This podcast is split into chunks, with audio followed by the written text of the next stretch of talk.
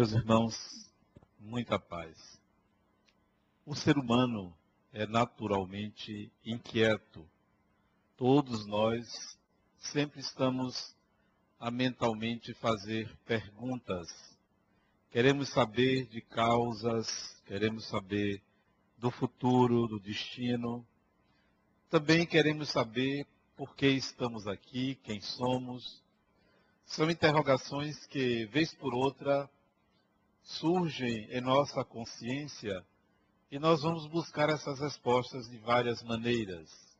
Alguns se acomodam em aceitar respostas simples, outros já querem informações mais profundas a seu próprio respeito. E estes vão em busca da ciência, do espiritismo, de algo que lhe traga profundidade e essência real do significado da vida dessas perguntas, de, de tal maneira que essa inquietação está presente em todo ser humano, desde a criança ao idoso, o homem, a mulher, todos nós temos essa inquietação. Nem sempre encontramos respostas plausíveis, adequadas. Às vezes, respostas inadequadas surgem e nós absorvemos como se aquilo fosse a verdade e não vamos adiante. Não cultivamos é, sempre essa busca incessante pelo saber. Particularmente, eu sempre tive vontade de estudar sobre reencarnação. Sempre tive. Desde que eu me interei do Espiritismo, eu passei a estudar sobre reencarnação. Tive contato com uma das pessoas que mais conhecem o assunto no Brasil. O conheci no Rio de Janeiro. Com ele mantive contato. Ele foi, digamos assim, meu professor sobre o assunto, que é o escritor espírita Hermínio Miranda. O contato com ele me fez ainda mais pesquisar e estudar sobre reencarnação. E ele me contou que uma certa vez ele morava em Nova York e ele saiu para comprar um livro num domingo pela manhã. Foi a uma livraria muito grande numa rua chamada Little Brasil, que é a rua onde moram muitos brasileiros. E nessa livraria tinha livros antigos, livros até raros. Ele pedia a um rapaz para pegar determinado livro, muito grande, que tinha numa prateleira no alto. E o rapaz lá foi, pegou o livro, com muito cuidado, entregou a ele, ele abriu o livro o livro foi escrito em alemão. Ele não sabia o alemão, sabia o francês, o inglês, o espanhol e o português. Quando ele abriu o livro, ele começou a ler em alemão. E ele ficou surpreso com essa capacidade de ler o alemão antigo. E imediatamente ele disse para si: Foi eu que escrevi esse livro. O livro tinha sido escrito pelo filósofo alemão Melanchthon, filósofo do século XVI, que trabalhou ao lado de Martinho Lutero na Reforma Protestante. E ele se descobriu aquele filósofo. Hermínio me, me contou isso sobre ele, sobre a vida dele. Então aquilo me causou mais curiosidade em pesquisar sobre reencarnação. Voltando a Salvador, ele me indicou alguns livros de uma psicóloga americana já desencarnada hoje, de nome Helen Van Bach, e eu comecei a estudar os livros dessa americana. E ela ensinava técnicas sobre regressão de memória. E isso na década de 80. Portanto, tem 30 anos. Foi por volta de 1982 eu comecei a fazer regressão de memória. Fazia individualmente e coletivamente. Cheguei a fazer regressão de memória com 100 pessoas simultaneamente. Colocava as pessoas deitadas, como ela fazia nos Estados Unidos, eu fazia aqui em Salvador. Lá no Instituto Kardecista da Bahia, lá no Pelourinho, colocava as pessoas deitadas em colchonetes e levava à regressão de memória. Fiz isso de 82 a 1988. Guardei uma série de dados, de informações, mas eu não tinha curiosidade sobre a minha própria encarnação. Nunca tive essa curiosidade. Quem eu fui, onde vivi, não tinha essa curiosidade. Mas gostava do tema, do assunto, de pesquisar, de falar sobre, de mostrar, de demonstrar a riqueza da ideia da reencarnação. Aqui em Salvador, tive um outro professor que fez a minha cabeça no Espiritismo. Olha o que ele fazia. Ele já desencarnou também, doutor Elzio, Elzio de Souza, promotor, procurador. Ele fazia minha cabeça da seguinte maneira. Isso eu era um jovem, estudante de engenharia. E a Federação Espírita do Estado da Bahia, ele era o responsável pela livraria. E eu me apresentei para conhecê-lo, porque ele era, era tido como uma das culturas, maiores culturas espíritas da Bahia, e eu fui conhecê-lo.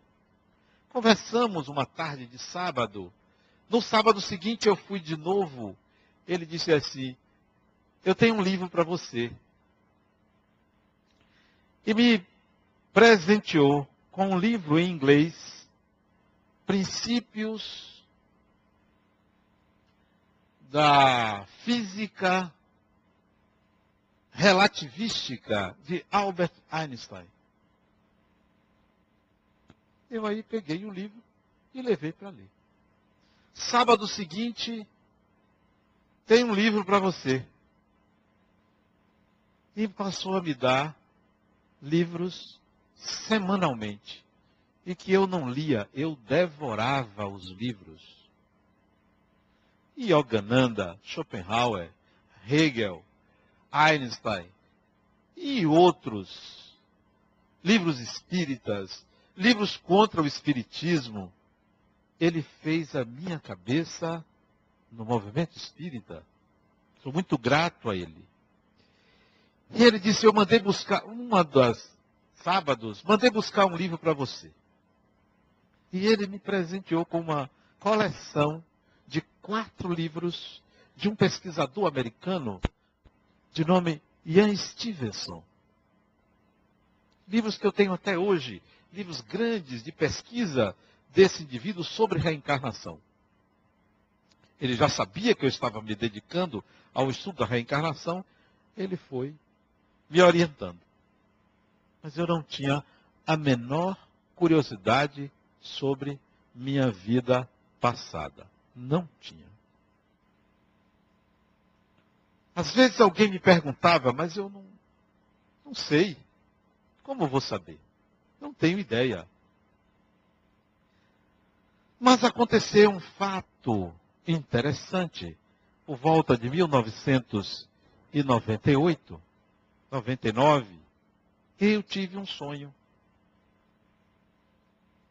E os sonhos, eles são reveladores da alma, do interior. Se soubermos de fato analisar, avaliar os símbolos, interpretar os símbolos dos sonhos, eles são balizadores do nosso destino. E eu tive um sonho. 98, 99, um espírito chegou para mim, me mostrou uma fotografia e disse: Você foi este indivíduo.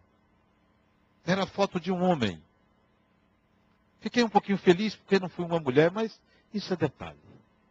Poderia ter sido. Você foi este indivíduo. E tinha o nome dele. Eu gravei esse nome fiquei para mim. Gravei o nome, não era um nome conhecido. Eu pensava que eu era gente mais importante, mas paciência, né? Gravei esse nome. Posteriormente, viajando para fora do país, eu comecei a ter lembranças da vida deste homem.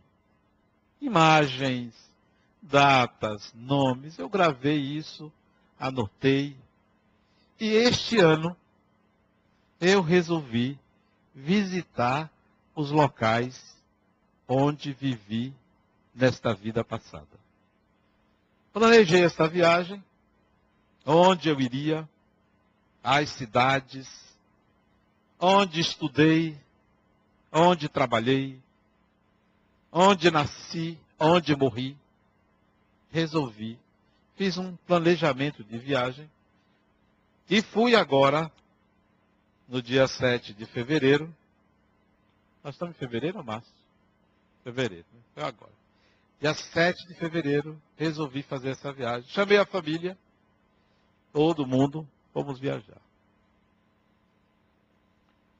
Não para ter certeza, porque certeza eu já tinha, mas para experimentar alguma emoção. Só para experimentar alguma emoção. Para ver o que é que eu sentia.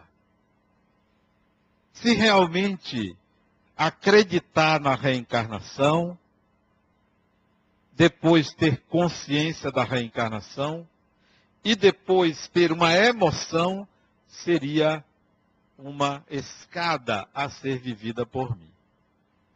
Planejei. Viagem cara, gastei todo o meu dinheiro. Botei no cartão de crédito, que eu não sei como é que eu vou pagar, mas a vida arranja um jeito. E aí fui. O primeiro lugar que eu fui foi a uma instituição que eu estudei.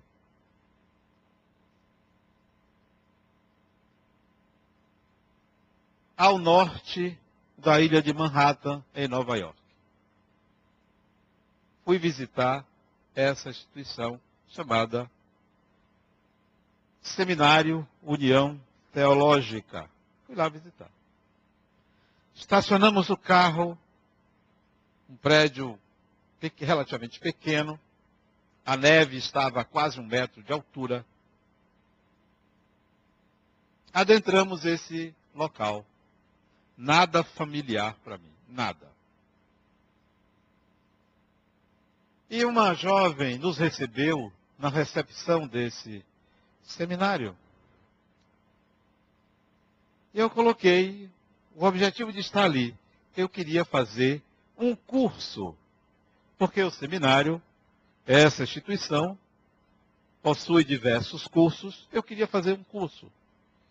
E ela explicou que não era possível, não tinha como dar informações.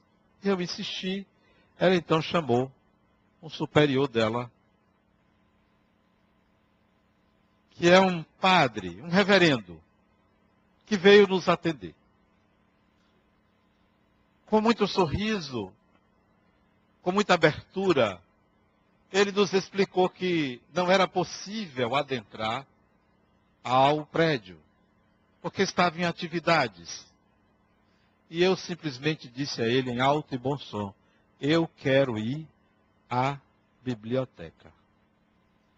Ele tomou um susto, pegou as chaves e nos levou à biblioteca, quebrando um protocolo.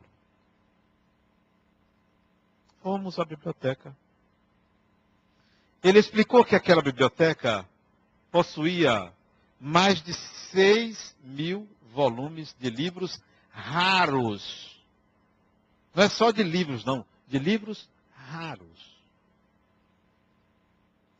E eu coloquei para ele meu interesse, minha área de interesse, e ele me levou a um compartimento da biblioteca que era em andares metálicos, quatro andares metálicos que imediatamente eu identifiquei. Eu já estive aqui, nesta sessão. Era uma sessão de livros raros de psicologia. E conversamos ali durante praticamente uma hora.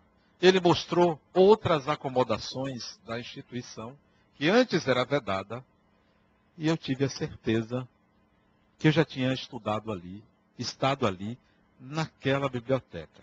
Os outros andares não. Os outros locais não. Mas naquela biblioteca antiga, antiga, não era coisa nova, era ali coisa de mais de 150 anos. Um prédio de estilo clássico, quatro ou cinco pavimentos. Eu estive nessa biblioteca. Saímos dali e fomos a caminho. Isso eu tracei um roteiro. Eu queria ir no local onde eu morri. Queria ir na cidade onde eu morri. Alugamos um carro, viajamos algumas horas e nós fomos à cidade onde eu morri. E nessa cidade eu trabalhei como professor. Eu fui professor. Olha que coisa maravilhosa. Eu pensava que eu tinha sido um grande psicólogo, que nada, professor. Mas professor, né? Fui lá essa cidade. Fui ao local onde eu ensinei. Chegando lá, para minha surpresa, a senhora que nos atendeu disse assim: Por qual é o seu interesse em saber da vida desta pessoa? Eu não podia dizer a ela que eu era a reencarnação dele. Senão ela iria dar para trás e me expulsar dali. Eu disse a ela que eu acreditava que ele tinha sido meu ancestral. Aí ela aceitou. Foi meu ancestral. Me levou a uma sala e disse: Olha, nesta sala, era uma sala moderna, nova, nesta sala esta sala foi construída onde era a casa dele. Aqui era a casa dele. E eu conheci, era uma senhora idosa, eu conheci a casa, não ele, que ele faleceu em 1924. Eu conheci a casa dele, foi demolida para construir esta biblioteca, em homenagem a ele. E me mostrou livros raros isso na maior facilidade. Perguntou se eu não queria copiar. Eu disse, não, eu vou levar para mim. mas ela não deixou eu levar. Por mais de uma vez eu tentei esconder, mas ela não deixava eu levar o livro, né? E franqueou o que eu precisasse saber sobre a vida dele, que ela estava disponível, porque ela conhecia tudo sobre a vida dele. Foi muito simpática parecia que me conhecia. Parecia que me conhecia. E ela disse: Olha, ele morreu aqui. Eu já sabia que tinha morrido. Ele morreu aqui, mas não está enterrado aqui. Eu também já sabia. Não por ter lido, que não foi ali. Eu sabia que eu iria visitar o túmulo onde estavam os restos mortais dele, meu, não importa. Saímos dessa cidade chamada Worcester, do estado da Pensilvânia, e fomos para o interior do estado. Na cidade onde eu nasci e onde estava o túmulo. Só para vocês terem uma ideia, a temperatura muito agradável. Estava menos 9 graus muito agradável. Você saía do carro, era aquele frio gostoso, né? Menos 9 graus, né? Eu com a minha alpercata, né? Um frio muito gostoso. A cidade que eu vivi tem hoje, eu sabia que tinha poucos habitantes, mas hoje é uma cidade que cresceu muito, tem 1.800 habitantes. E eu me lembrei da cidade que eu nasci, nesta encarnação, que tem mais ou menos a mesma quantidade de pessoas. É uma cidadezinha pobre. E essa cidade onde eu nasci, uma cidadezinha pobre. Poucas casas. E eu me dirigi à prefeitura. Fechada a prefeitura. Tem uma campainha, apertamos a campainha, veio uma policial. Perguntando o que queríamos. E dissemos que estávamos ali para conhecer a vida de um ilustre habitante daquela cidade. Quem era? Ela nunca ouviu falar. Aí nos levou a prefeita. Estava lá numa reunião, a prefeita parou lá, nos atendeu, chamou uma assessora que abriu um cofre, um imenso cofre. Ela abriu, estava escrito na, no segredo do cofre: aqui está todo o patrimônio da nossa cidade. Sabe o que eram? Livros raros. E ela trouxe um livro onde consta a história dos pais do personagem que eu fui pesquisar. A história dos pais em livro. Perguntou se eu queria uma cópia. Tiramos uma cópia de um trecho. Deu o endereço da casa onde eu vivi. E fomos à casa. Ainda estava lá, intacta. Com um anexo, com uma ampliação moderna. Mas o fundo da casa estava lá. Desci, percorri, não podia entrar, porque os donos da casa não estavam. Eu acho um absurdo, porque se era minha, por que, que eu não podia entrar? Mas, paciência, né? Deram para outro, foi vendido, sei lá. Mas eu me sentia dono daquilo. Queria entrar, mas não podia entrar porque não estava em casa. Tinham dois rapazes no fundo trabalhando, permitiram que a gente saltasse, tirasse fotos, mas não podia entrar na casa. Mas eu sentia que ali tinha uma energia mais forte de presença espiritual. Como se o Espírito estivesse me guiando para ali. Porque não era fácil achar. A cidade é muito pequena e espalhada. Achar rua, se não fosse o santo GPS, não se achava nada. É um santo GPS. É uma, uma iluminação GPS. Né? É uma voz que diz assim, ó, vá por aqui, vá por ali. Parece um espírito GPS. Saí dessa cidade e aí fui à universidade onde lecionei como professor. E depois fui, não, antes de sair dessa cidade, fui ao túmulo. Ao túmulo. Era uma pedra granítica grande, talvez de dois metros cúbicos, com o nome, com apenas o sobrenome, e coberta de neve, como todos os túmulos estavam. Não dava para saltar, porque a neve vinha mais ou menos aqui na cintura. Não dava para chegar próximo. Muito menos saltar do carro, porque o frio iria torrar meus cabelos, eu não conseguiria ficar um segundo fora do carro. Mas dali deu para mirar o túmulo e fazer uma prece. Em agradecimento à bondade de Deus de permitir que a vida continuasse. Que o corpo de carne é, mera, é mero instrumento ao espírito.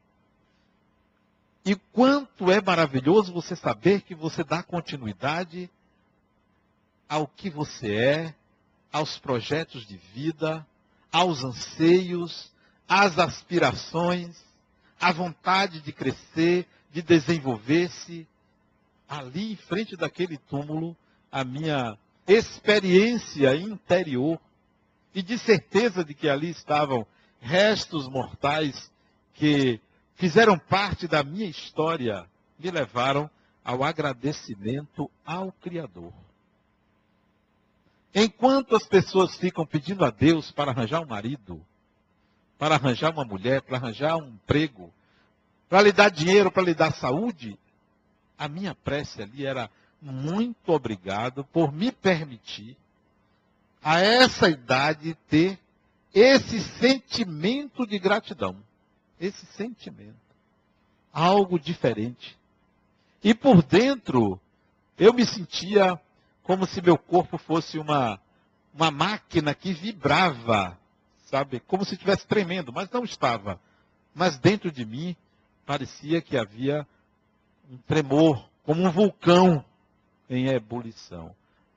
Tudo pelo agradecimento, pela certeza, pela experiência interior de contato com uma outra vida.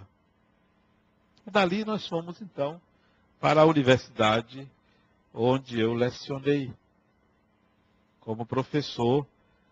E não era um professor lá muito conhecido, não.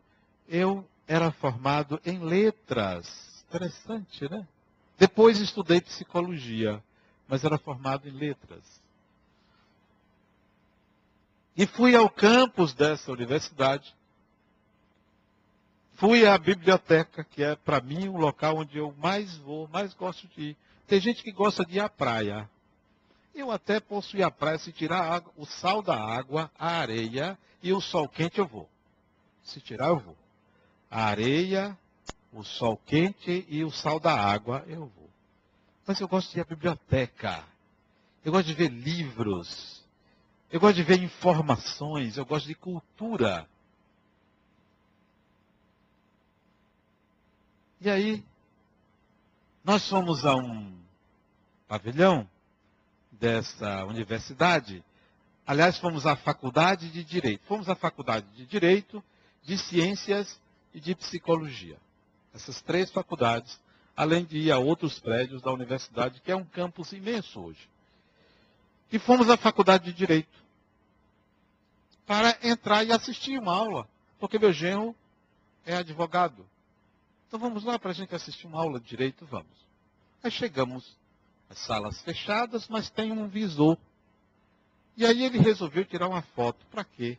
Interromperam a aula.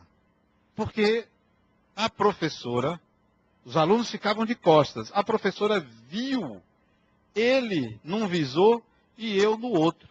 E ele tirou uma foto. Ela aí parou a aula. Quando ela parou a aula, ele correu. Mas eu fiquei parado. Eu não tenho hábito de correr de forma nenhuma. Correr é para meu amigo Mário. Eu não gosto de correr. Mário é que gosta de correr, eu não gosto de correr. E eu fiquei ali parado, disse, o que, é que eu faço? Eu não vou correr. Nessa idade, eu aqui nessa universidade correndo, eu não vou. Aí a professora olhou para mim, olhei para ela, ela olhou para mim, olhei para ela. Ela aí viu que eu não ia sair dali. Ela continuou dando a aula. E aí como se me desse permissão de eu me ausentar. Então, nós dois paramos uma aula né, naquela universidade. E fomos para os outros pavilhões, percorremos a universidade muito grande, e não houve nessa universidade nenhum sentimento, nenhuma lembrança. Do, os dois momentos que eu tive de lembrança e de experiência interior foi em Nova York e ante o túmulo. Ali eu não tive dúvida que ali estava algo que me pertencera, algo que fizera parte da minha vida anterior. E depois, então, eu entrei num processo de reflexão do significado da reencarnação. Porque uma coisa é você estudar, é você ler, é você acreditar, é você supor. Outra coisa é você sentir. Aí é diferente. Para muitos isso pode ser, deve ser maluquice. Deve estar com algum transtorno. Bom, se estou, paciência. Mas eu tenho o sentimento da reencarnação. Não é a certeza só, não. É o sentimento eu sinto a continuidade da vida de uma experiência num corpo e de uma outra experiência agora. Mais do que isso. Há um reencontro de saber que certas pessoas fizeram parte da minha vida passada. Elas não sabem, mas eu sei. De lembrar-se de quem e que papel teve na vida anterior. De entender a razão do desapego. Quanto mais apegado numa encarnação, mais difícil você muda na encarnação seguinte. Quanto mais desapegado de bens materiais e de pessoas, mais fácil a evolução do espírito. Mas apegado a coisas, tem gente que não empresta um vestido, tem gente que não empresta um relógio, tem gente que não cede a nada como se fosse dono. Não é porque leva ou pensa que leva depois da morte, não. A questão não é depois da morte, a questão é enquanto está encarnado ou desencarnado, ter apego a coisas. A casa, a carro,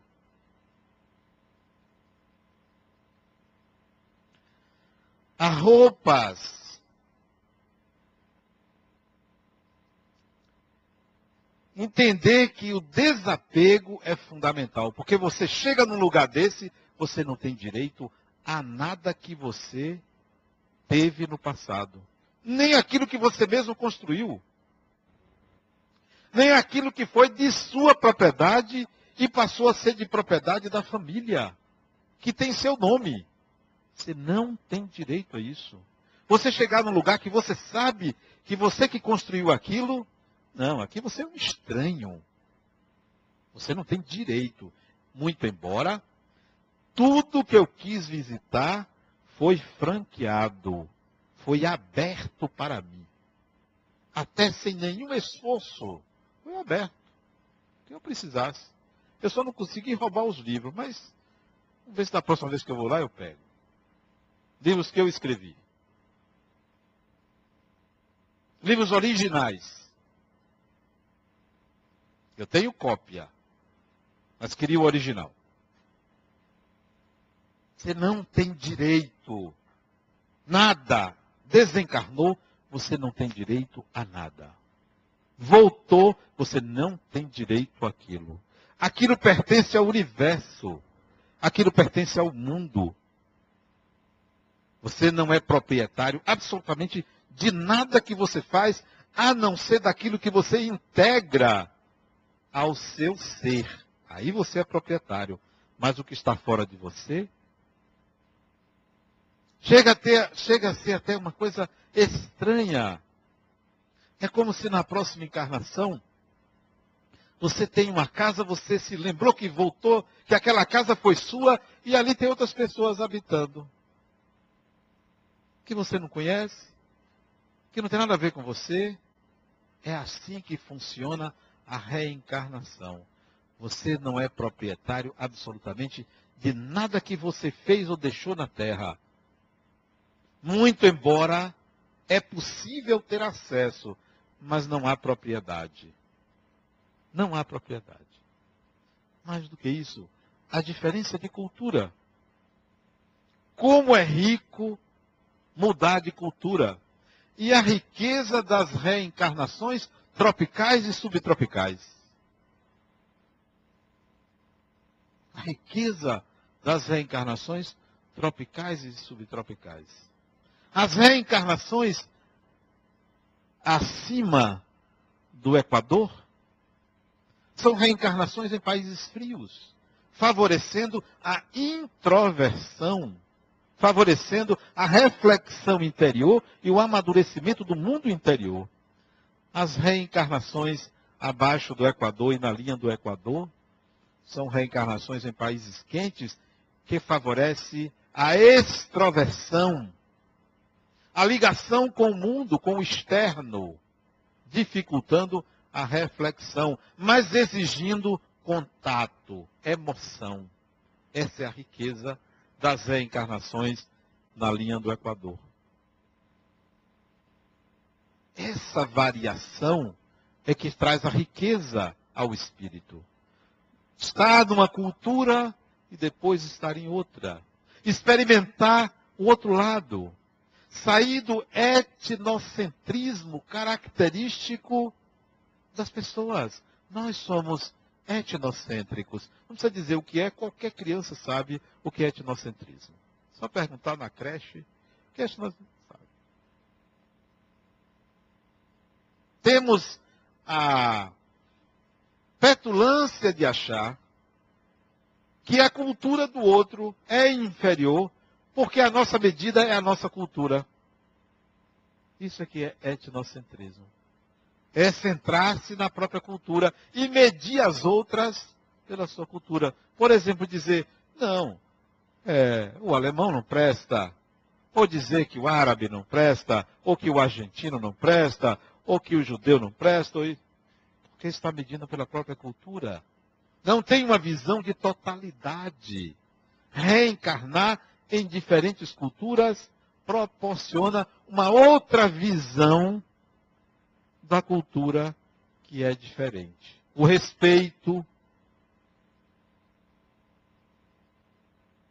a percepção de que é um formato diferente de aprender, de encarnar, de vivenciar.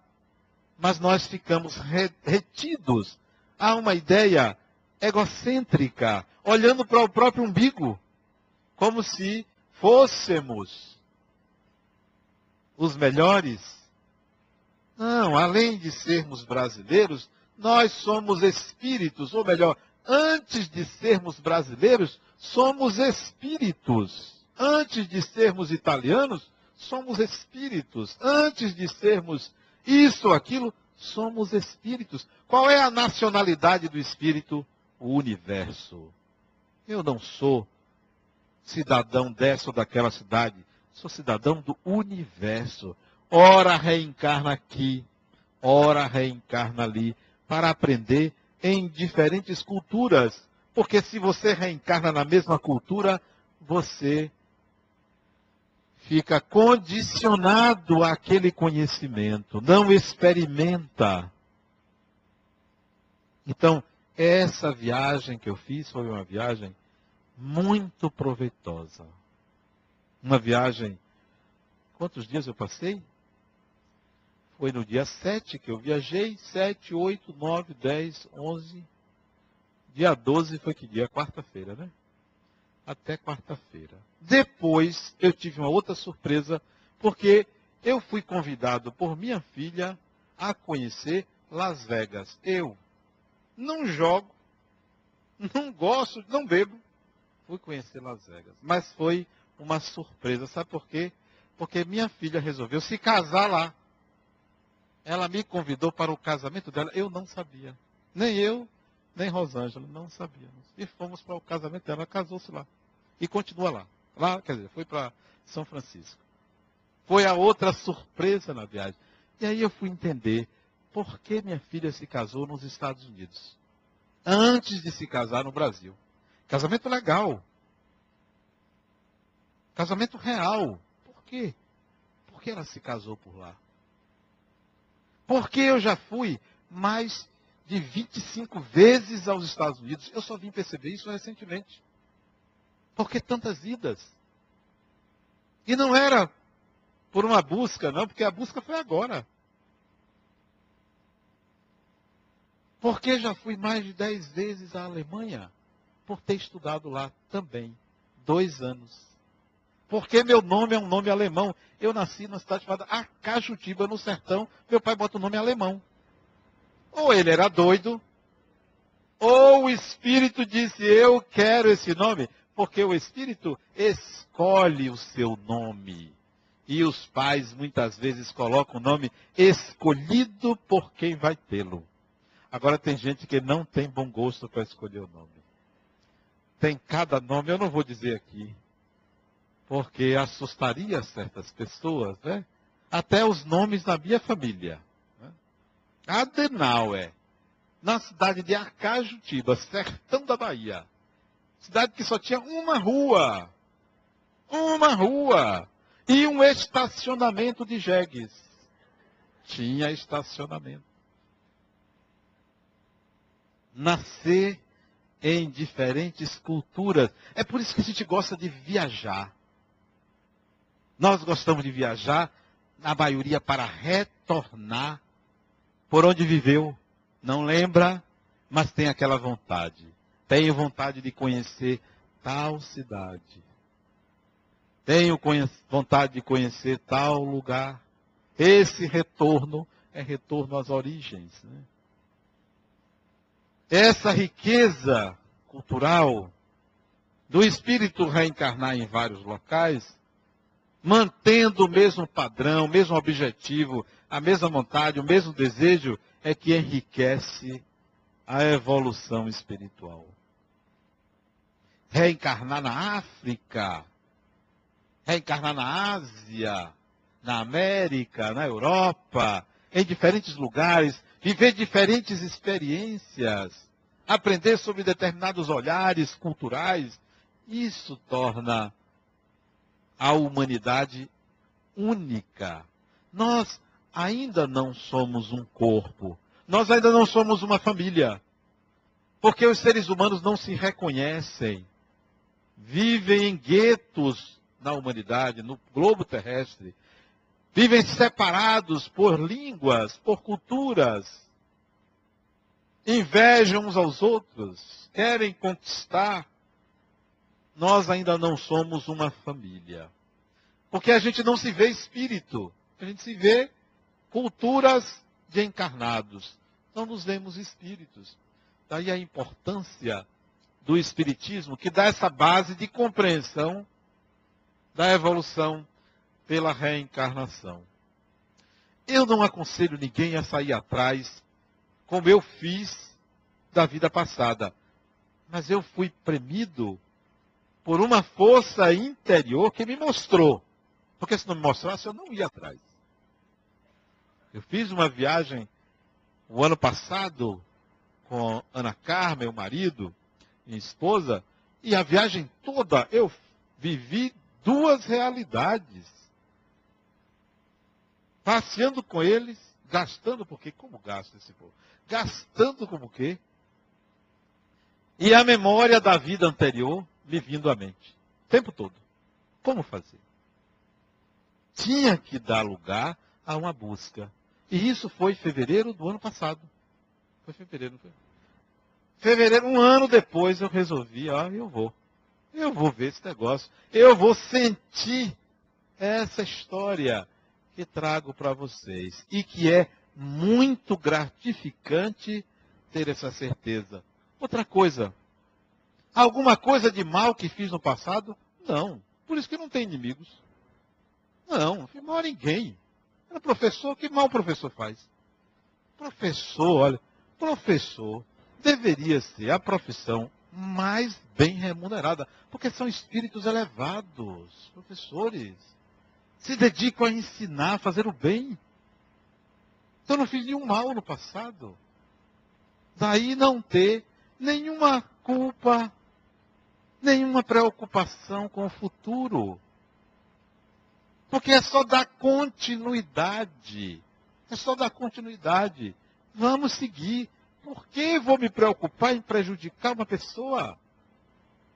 Por que vou atrás do que não me pertence? Do que é do outro? Por quê? Para quê? Meu objetivo é aprender e ensinar. Aprender e ensinar. Porque professor fui, professor sou e professor querei continuar. Quero continuar sendo. Porque é bom porque faz bem, ganha-se mal, mas faz bem. Faz bem, a alma. E essa foi a descoberta dessa viagem. Interessante quando eu tive o ano retrasado em Berlim. Aliás, vou agora, em final de abril, início de maio, vou estar na Alemanha de novo. Eu fui visitar, eu fui me hospedar numa praça com o meu nome. Adenauer. Praça Adenauer. Para ver se eu sentia alguma coisa. Não senti nada. Nada. Mas, quando eu fui visitar a Universidade Humboldt, que tem uma livraria, ou uma livraria, uma biblioteca enterrada no chão, na frente da entrada da universidade, ali eu senti, isso tem tempo, dois anos, ali eu senti, eu já estive aqui. E de fato, estudei ali. No final do século XIX. A grandeza de Deus e dá oportunidade ao Espírito de ver esse progresso, essa evolução. A reencarnação é uma continuação. Vocês estão continuando, não me esqueçam disso, estão continuando. Estão dando continuidade a uma maneira de ser. É um outro ego, mas dentro desse ego existe lá um caráter. Existe lá um traço, aquele traço de personalidade que é você, que a morte do corpo não retira, que a nova encarnação não muda, como se fosse uma pintura, um tom, uma tonalidade, um traço de caráter. Esse ego continua assim. E não levemos o aspecto da reencarnação para o lado moral, nem para o lado do bem e do mal. Nós somos espíritos ignorantes, estamos aprendendo. No passado nós não fomos bons nem maus, fomos pessoas. No presente nós não somos bons nem maus, somos pessoas. Nós estamos num processo de aprendizado constante. E que a divindade nos faculta oportunidades novas, sempre para melhor. Sempre para melhor.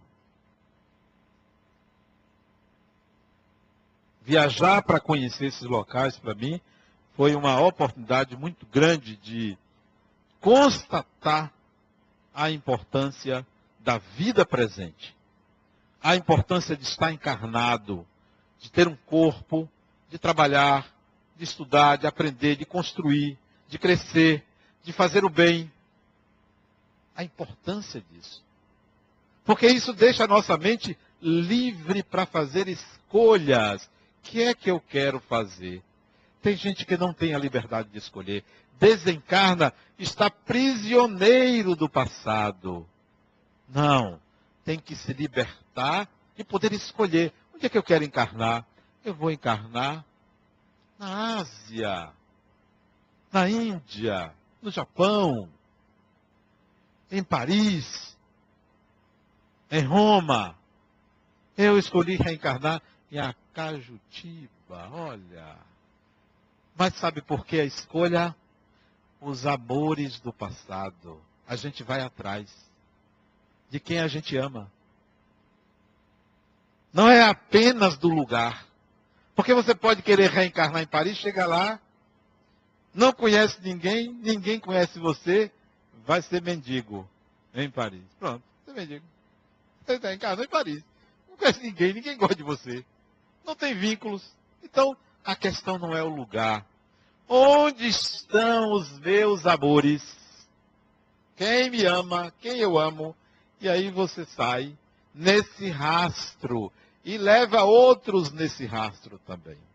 Porque nós reencarnamos próximo das pessoas com quem temos afinidade.